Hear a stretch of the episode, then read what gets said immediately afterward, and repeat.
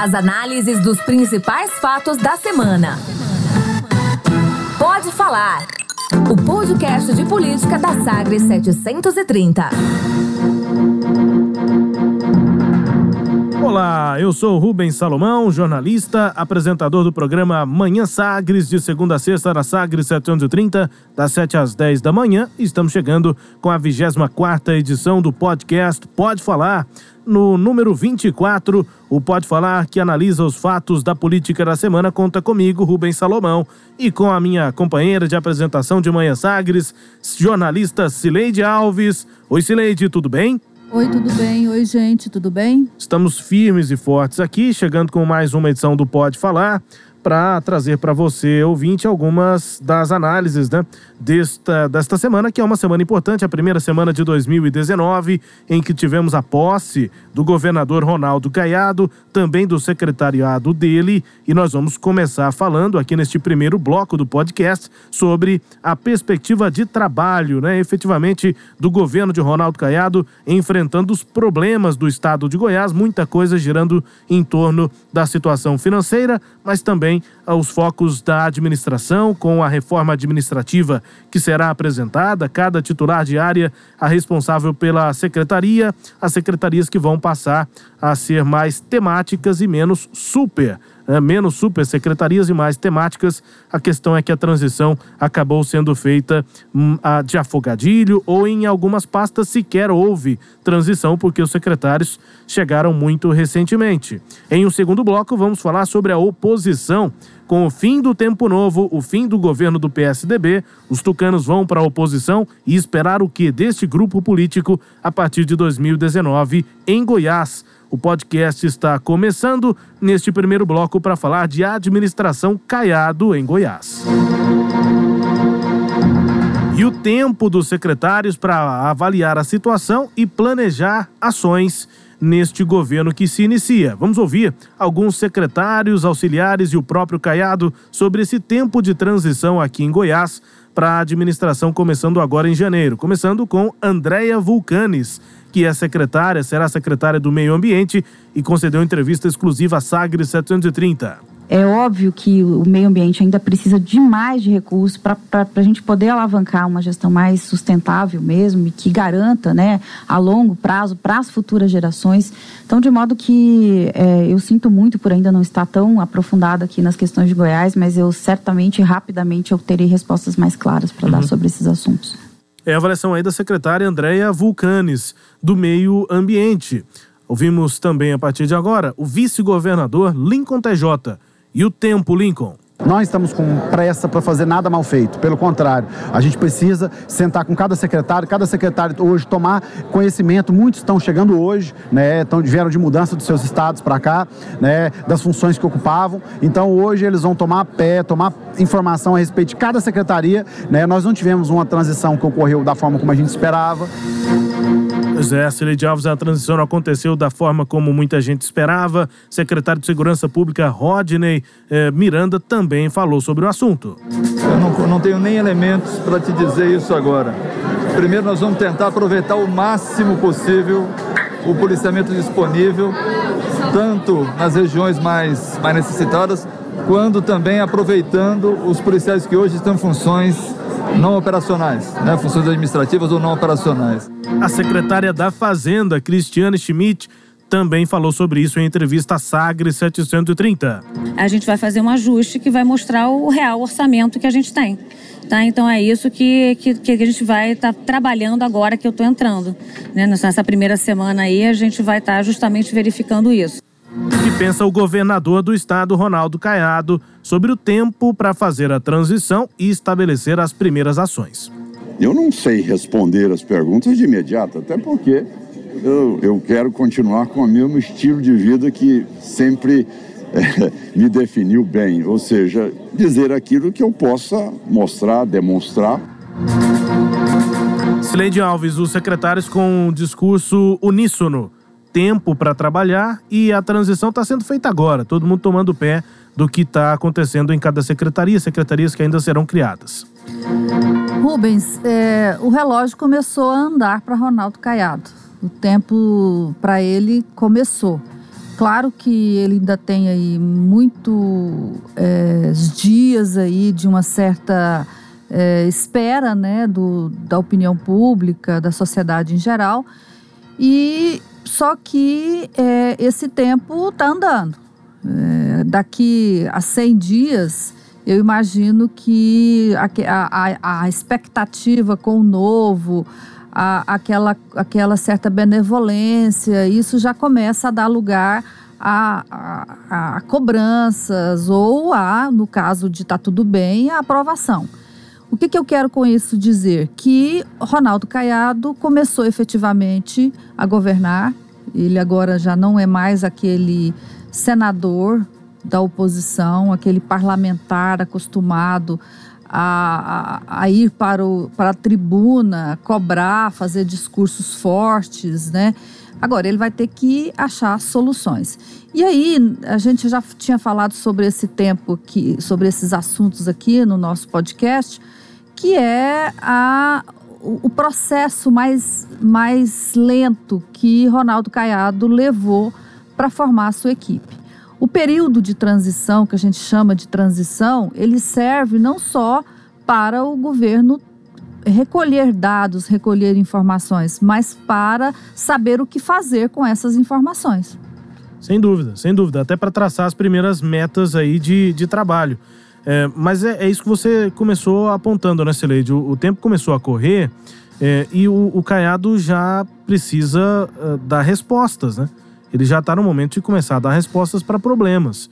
É, e isso parece que ainda vai demorar mais, é, principalmente pela questão financeira do Estado. Essa, a, essa espera em relação à recuperação fiscal, se o Estado vai ter fôlego financeiro ou não para fazer o quê, a elaboração de orçamento. Né? Hoje o Goiás está nessa situação que eu acho que posso dizer que administrativamente é precária, de simplesmente pegar uma previsão de receita, dividir por 12 e é com isso que vai ter que trabalhar por cada mês. Em janeiro já é assim, né?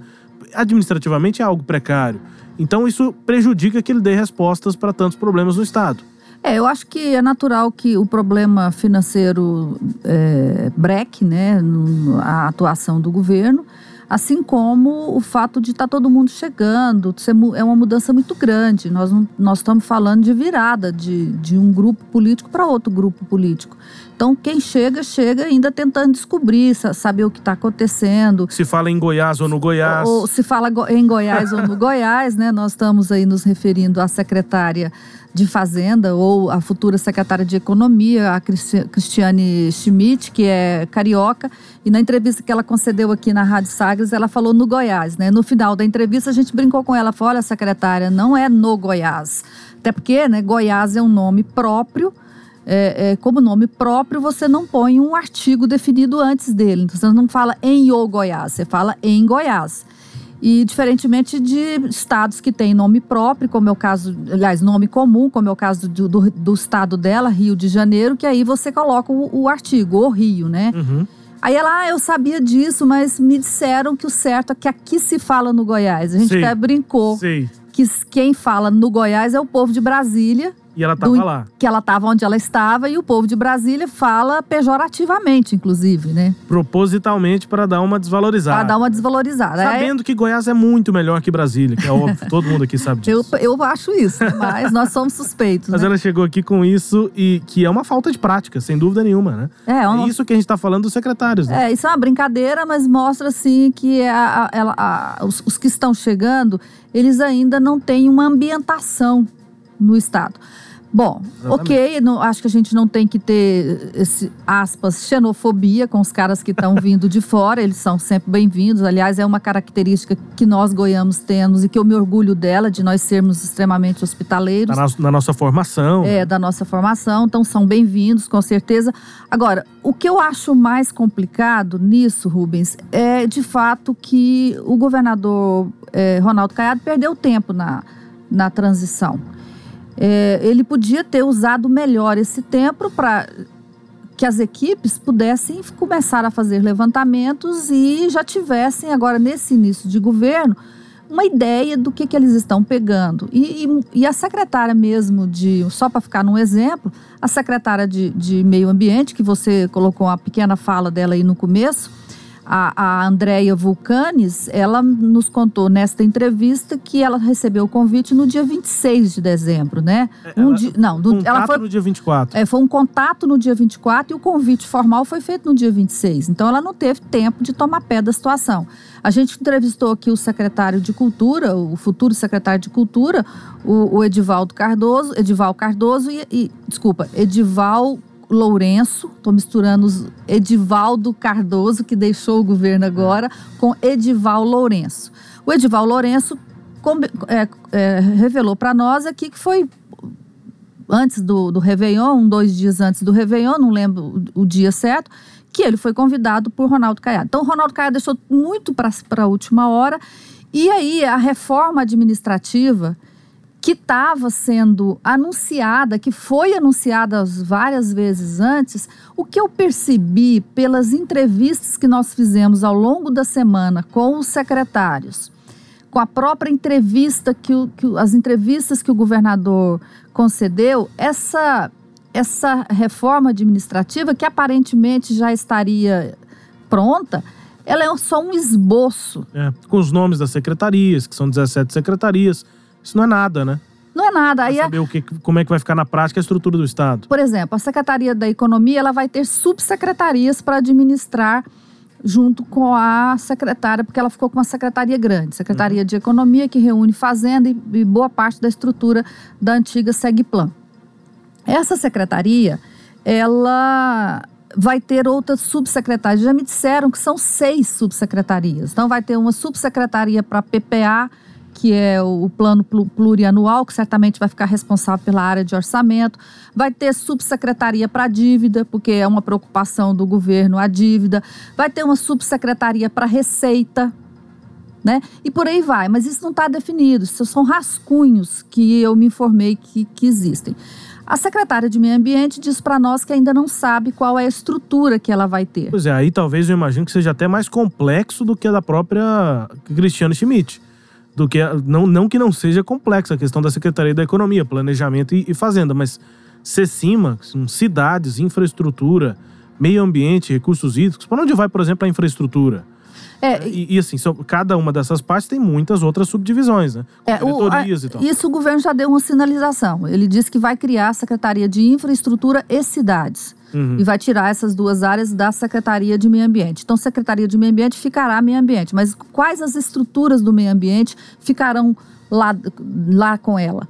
É, por exemplo, só porque me ocorreu aqui, certamente meteorologia, que tem que é ligado à, à previsão do meio ambiente, vai ficar lá ou vai ficar em, em cidades que é uma área né, que você Que também, também depende disso. depende dessas informações. Onde va- vai ficar? Saniago vai ficar independente? E Atualmente. Saniago está ligado à, à Cecima. Ela vai ficar independente?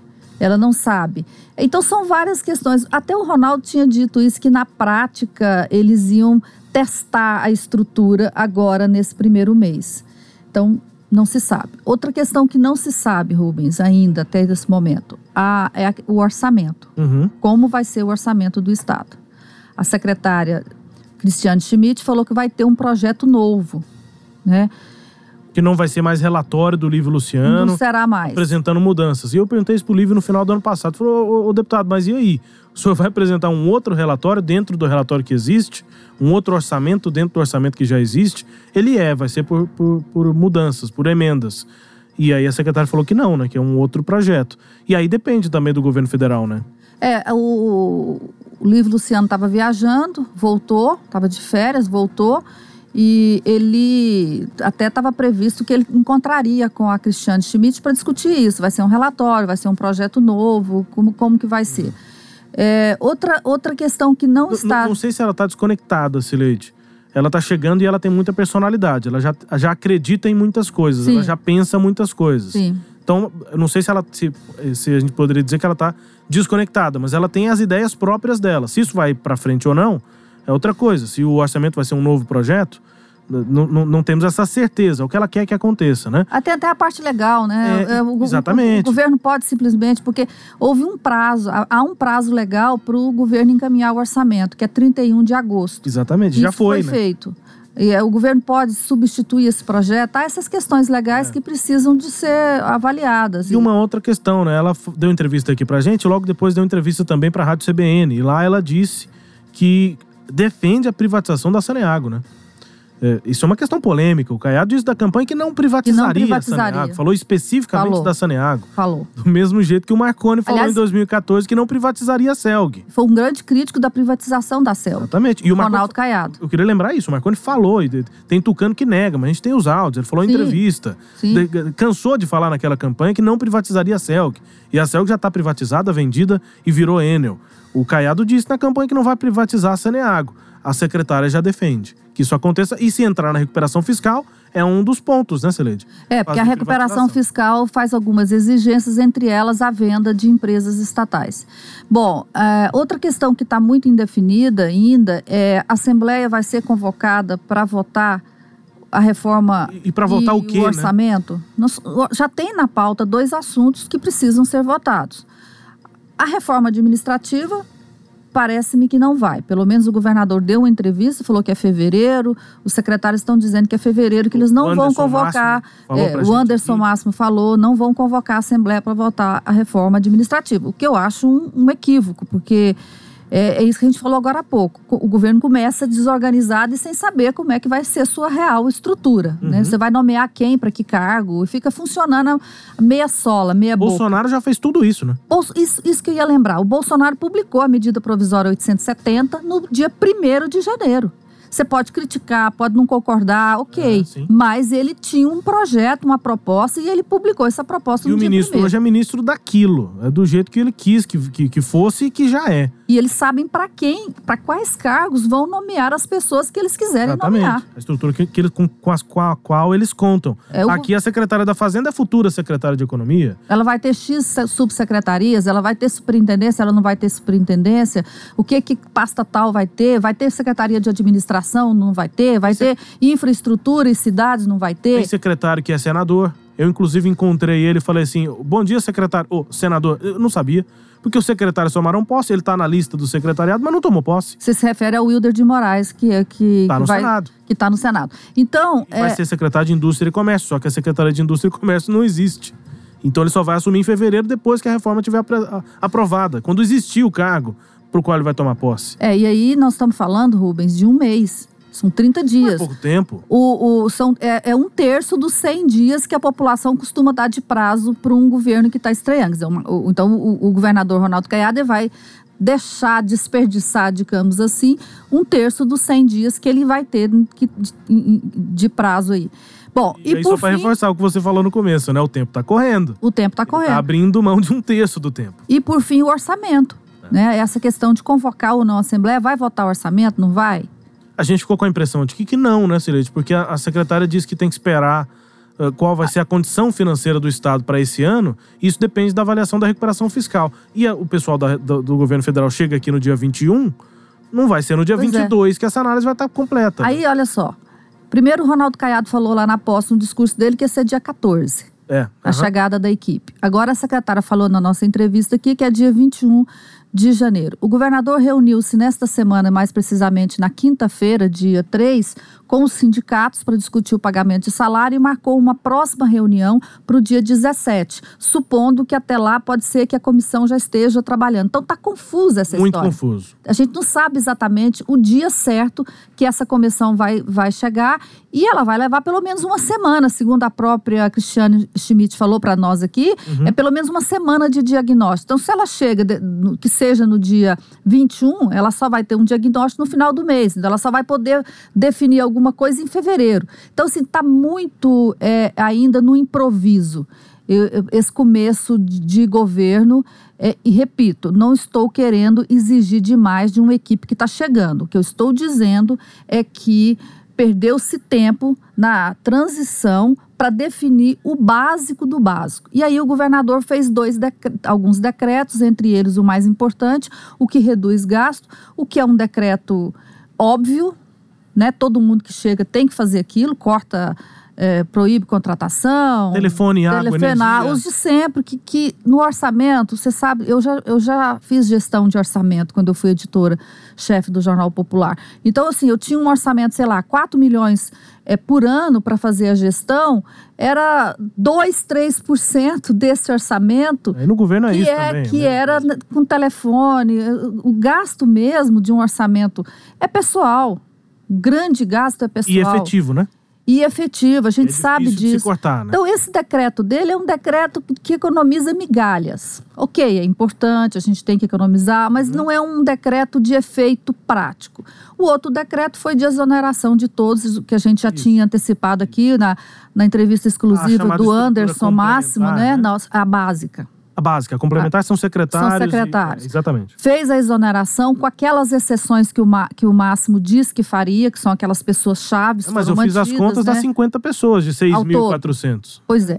Mas, assim, isso, isso eu acho absolutamente normal, como o, o Bolsonaro está fazendo lá em Brasília. Eu acho que quem, quem entra, entra com a sua equipe de confiança, não vejo problema E nisso. pode ter critério político para E- isso e- também. e pode ter Se critério o governo é de político. direita, é claro, isso mesmo. Claro. Agora, é, foram esses decretos só. Não teve mais nada. Dizer, o governo não chegou com um plano de ação para os primeiros dias. E você falou que não é exigir demais do governo, Sileide. Eu diria que é, não é que a gente esteja exigindo demais, mas algo, algo precisa ser exigido, né? Sim, eu acho que um Algo, e- existem exigências. Ah, é uma semana, é um mês. Existem exigências, está no cargo. Tá no Isso? cargo. É isso que eu tô falando. O Bolsonaro chegou lá e fez. Em um dia. Ele já apresentou, além da estrutura dele, ele já apresentou algumas ações aí, sinalizou para algumas áreas e tá, e tá come- começou o E governo. nós não estamos comparando de agora. Desde o final da campanha, a gente já está falando, o Bolsonaro está adiantando os ministros. Adiantando. Os ministros já estão na, na é. transição. E aqui, aqui em Goiás, nada ainda. Como é que vai funcionar a oposição aqui em Goiás a partir desse ano de 2019? Os governos do MDB entregaram o Estado melhor que receberam. E o senhor, prefeito, tem uma participação, Rezende, muito forte nisso. Prefeito, os governos do PMDB entregaram o Estado melhor do que receberam. E o senhor teve uma participação de conquista, de muita luta por Goiás. E tem o nosso reconhecimento. Os governos do PSDB entregaram o Estado mais eficiente e melhor do que recebeu. Portanto, o governo do DEM tem a obrigação de entregar um Estado maior e melhor ainda. Os governos do Tempo Novo construíram e deixaram o seu legado para Goiás. Agora, a gestão do agora governador Ronaldo Caiado está desafiada a deixar o seu. Os goianos não esperam nada diferente disso. A oposição não descansou um dia sequer para pintar Goiás atrasado e caótico. E a partir de hoje, passa a ser governo. A expectativa de poder é ilimitada. Já o poder tem as suas limitações. Este será o papel da nova oposição: fiscalizar o novo governo, cobrar as suas promessas de campanha eleitoral, segundo as dimensões e prazos estabelecidos. Trecho do discurso do deputado estadual Thales Barreto, do PSDB, representando a oposição no dia da posse, na Assembleia Legislativa. A gente passa a analisar fatores históricos também da oposição em Goiás, com o auxílio do professor cientista político Itami Campos, que concedeu entrevista a Cileide Alves. como foi a tradição, a Assembleia vai, vai virar caadista, de um modo geral. Vai, vai- ele vai terminar tendo maioria na Assembleia, né? Isso faz parte do jogo do poder da Assembleia. Eles não ficam na oposição de jeito nenhum. Eles, eles têm, são governo, quer dizer, isso também é um pouco da trajetória de Goiás. O governismo faz parte, as prefeituras não ficam longe do Estado, mas não faz oposição, faz a oposição pelo governo, pelo situacionismo. Isso é um pouco da tradição de Goiás, assim, do- do- da história de Goiás. Você ter essa presença bem acentuada do, do, do poder do poder executivo, né, na direção do Estado como um todo. O governismo faz parte da história política de Goiás, Sileide, e o professor Itami Campos relata que é tradição que Assembleia, prefeitos, né, eh, muitos políticos eh, não façam oposição, especificamente na Assembleia Legislativa, e esse é o desafio. Thales Barreto, no discurso dele, diz que o governo do DEM, do governo do Caia, está desafiado a melhorar o Estado em relação ao que pegou, a oposição em Goiás também está desafiada a partir de 2019? A existir, talvez, Silente? Exatamente, você fez aí a questão chave para mim. É, o que o, o, discurso aí do Thales Barreto me chamou a atenção foi exatamente é, é, o, como que a oposição e governo eles não conseguem fazer o trabalho que eles precisavam fazer. O Thales Barreto é, confessa aí que é, a, o, o, PSDB é, foi ingrato, digamos assim, entre aspas, com o MDB. Que o, o PSDB passou todos os 20 anos falando mal da herança deixada pelo MDB. Agora o, o Thales vira falou: a gente reconhece que os governos do PMDB entregaram um Estado melhor do que receberam. Acabaram de falar na campanha que Goiás não pode voltar ao atraso. De 99 anterior a 99. O Thales reconhece isso. Então é a primeira vez, isso é um fato histórico que eu acho que é importante ficar registrado, é, foi a primeira vez que os tucanos reconheceram um mérito no governo de Iris Rezende, que foi citado nominalmente aí por Thales Estava lá, né? Estava assistindo o discurso. Estava assistindo, estava lá.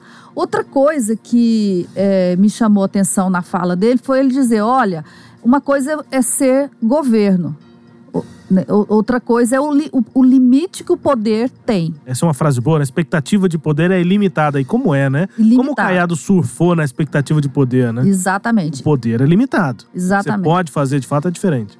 Aí agora, o curioso é que eu fui fazendo a pesquisa aqui para a gente falar, e aí fui lá em. Nós temos três viradas de governo da, da redemocratização para cá. Uhum. Nós temos 83, quando o Íris assumiu e, e, saiu o PDS, né, que eram os, os governos, a, a, a, era dos militares e, e do, do PDS, antiga Arena também.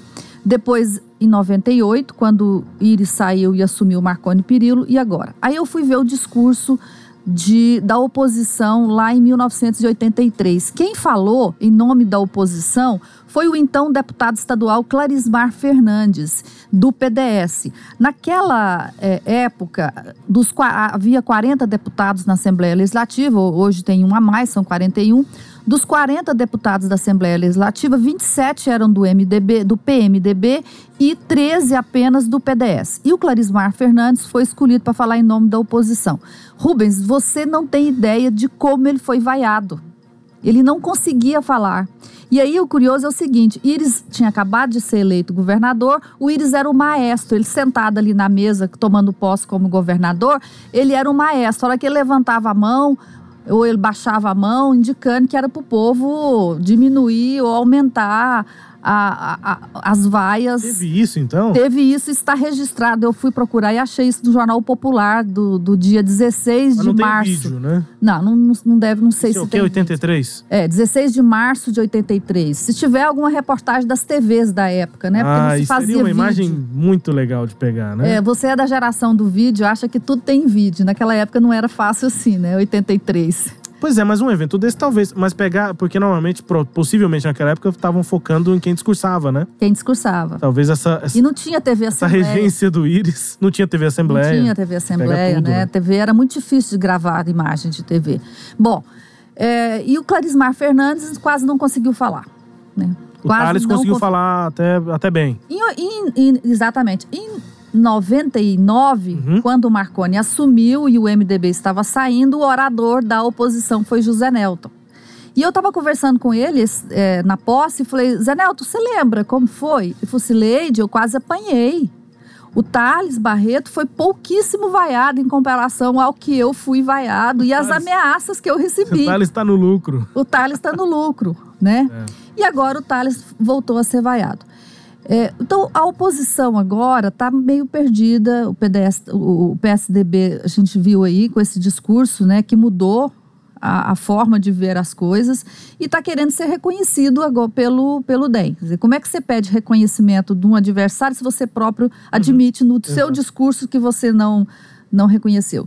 E o outro aspecto é esse que você falou, que, que que- observando a fala do professor Itami Campos, que é o seguinte: não existe oposição em Goiás, o que predomina é o governismo. O próprio Thales Barreto, antes do discurso, eu conversei com ele lá na Assembleia Legislativa, eu falei, Thales, vocês calculam quantos deputados ficarão na oposição? Ele falou, Sileide, é muito pouco. A gente deve ficar entre oito e nove deputados. É. Hoje são oito, porque são seis do PSDB e dois do PT. A conta hoje é, é essa, restrita a esse ponto. Seis mais dois, oito. Não tem mais ninguém. PT porque a oposição ao DEM, ideologicamente assim. E o PSDB pela, por essa história, né? Exato. Mas não dá pra. Não é difícil imaginar que alguém do PSDB vá pra base também. É, pode, É? mas assim, é muito, é muito, é, é bem provável, né, que isso aconteça. Eu acho que sim. Eu acho que é muito provável que isso aconteça. Talvez seja menos do que esses oito aí que E tá. no Marconi teve uma época que era 11 de oposição, vai ficar até menos agora, O né? máximo foi 11. O máximo foi 11. Aí agora, perto da campanha, as coisas mudaram. Não, as pessoas sim. mudaram de lado. Mas durante o governo, início de governo, a oposição chegou a 11. Vamos acompanhar como é que vai se estruturar a oposição na Assembleia. né, e em fevereiro, 1 de fevereiro, tem posse dos deputados. Na sequência, tem eleição para presidente da Casa. Celede, a gente volta na edição número 25 do podcast. Combinado? Combinadíssimo. E vamos aí acompanhar de perto esse, essa s- primeira semana efetiva de governo aqui em Goiás, né? Porque teve esses Vai ser em dias... fevereiro?